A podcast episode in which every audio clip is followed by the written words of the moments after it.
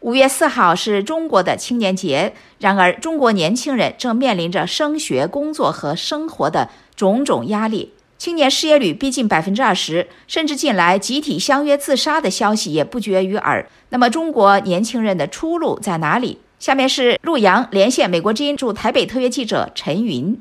陈云，中国呢有毕业即失业的说法。那基本上呢是用来描述旧时期，现在许多媒体却用毕业及失业来反映中国当下的这个青年人的就业情况。那陈云，请你介绍一下你所了解到的中国年轻人的这个就业现状。好的，陆阳，我在写这篇报道的时候啊，就了解到说，在中国大陆毕业后啊，他一两年内找不到工作的年轻人其实不在少数。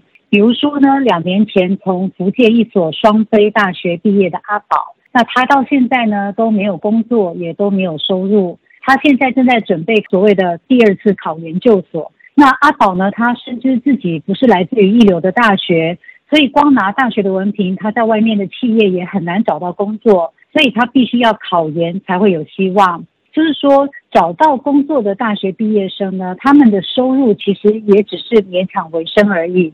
比如说，读音乐专科的淑敏，他呢已经大学毕业四年了。那他现在是在深圳从事音乐相关的一些服务业。那他一个月的薪资呢，大概是四五千块钱人民币。他就对美国之音说：“像这样的薪资，在很多的城市生活也许还过得去，但是在深圳来讲，其实非常的低，所以他们的生活压力都非常的大。”陆阳。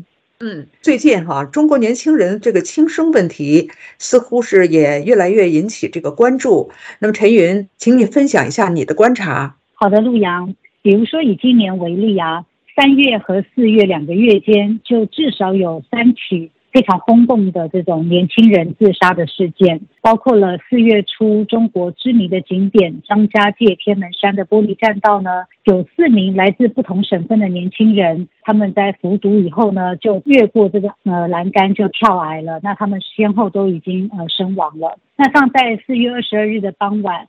有三名来自不同外省的年轻人，他们在四川银华镇的一个森林的深处也服毒自杀身亡。三人呢均是九零后。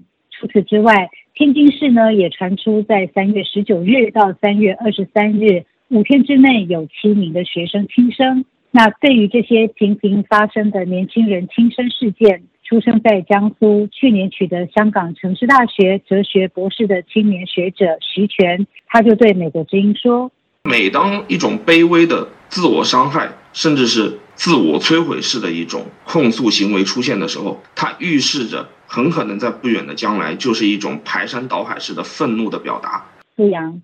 好，针对这个中国高校毕业生的就业难的问题，似乎中国政府呢也在尽力的解决这个就业问题。那这个中国的人力资源社会保障部在四月二十四号的时候呢，就启动了实施二零二三年高校毕业生等青年就业创业推进计划，推出了十项具体的行动。那么就是呢，为了解决今年预估将会有破纪录的一千一百六十万大专毕业生的这个。就业问题，那么陈云专家学者对中国大学毕业生这个毕业就是失业是怎么看的呢？是的，陆阳，像台湾的世新大学助理教授吴俊蒙他就表示说，中国的年轻人呢找不到工作，其实是有几个原因的。那首先呢，是跟中国在一九九九年之后的高校扩招是非常的有关系。因为呢，拥有本科学历的大学生的数量大幅提升之后，其实已经超过了原先就业市场的需求。